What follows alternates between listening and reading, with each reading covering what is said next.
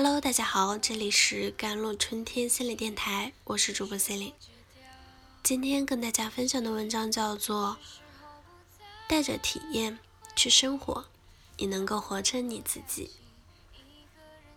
先让大家思考一个问题：假如在你的面前站着一个人，让你往这个人的脸上出其不意的滴上一滴墨水，却不让对方知道墨水在哪里。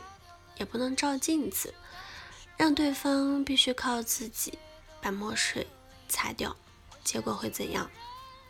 结果有三种可能：第一种是努力自顾自的擦墨水，结果越擦越污；第二种是保守的选择，即保持原样；第三种是等待时机能识别清楚时再擦掉。听起来这是一个。非常简单的问题，但是在现实生活中，绝大多数的人都难以走出擦墨水的游戏。没有一个人的出生是完美的，在每个人的成长过程中，都可能经历不同的创伤。如果我们没有理解这些创伤，却只想逃离创伤，就好比永远在盲目的擦墨水，怎么也擦不掉。有的失败是宝贵的经验，有的失败却没有任何意义。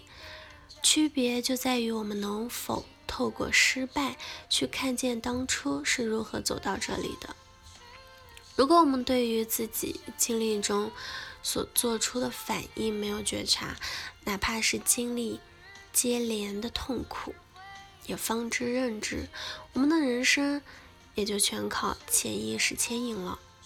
然而，我们潜意识的部分，更多的是曾经无法面对而被压抑下去的创伤。那是一条你曾经想努力走通，但是仍然走不通的路。如果任由潜意识牵引，我们就会无数次的被带到过去重复的遭遇当中，却找不到出口。这就是所谓强迫性重复。那么，为什么很多人会重复经历同样的痛苦感受，却没有觉察呢？是因为缺乏了体验的过程。打个比方说，就好比如果你拿了一个烧红的烟头烫一个人，对方会害怕，并且马上的闪开。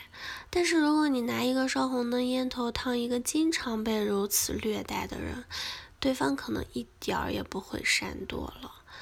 这样的无反应状态里，虽然他们人还在那里，但是身体和心理上的感觉已经被自己强行隔离了。这样他们得以在巨大的痛苦面前毫无反应。所以，缺乏体验过程的好处在于。一个人可以经历痛苦，却感觉不到多少痛苦。坏处在于，在痛苦中形成的会让人持久的处于痛苦之中，无法做出任何选择。小吴是一个三十五岁的中年女性啊，最近两年她时常处于疲于奔命的状态。工作十年，天天重复着琐碎的工作，没有成就感，看不到任何自我实现的希望。孩子上小学三年级，每天为了纠正孩子不良的行为习惯，无数次的争执、打骂、讲道理，也不奏效。结婚九年，夫妻俩形同陌路，各自奔忙着，生活少有交集。偶尔为孩子交谈几句，也常常说的不欢而散。工作、孩子、婚姻，就像三座压在他身上的大山，让他哪里都放不下手，哪里也改变不了。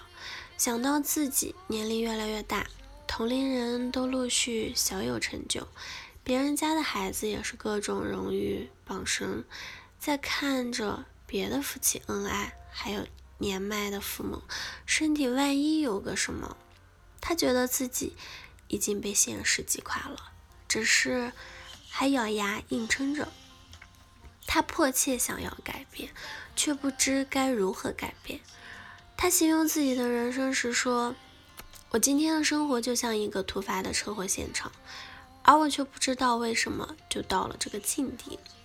无论我认不认命，在生活的巨大压力面前，我都无计可施。”他很希望尽快解决自己眼前的问题，而不想再去谈过去的事情。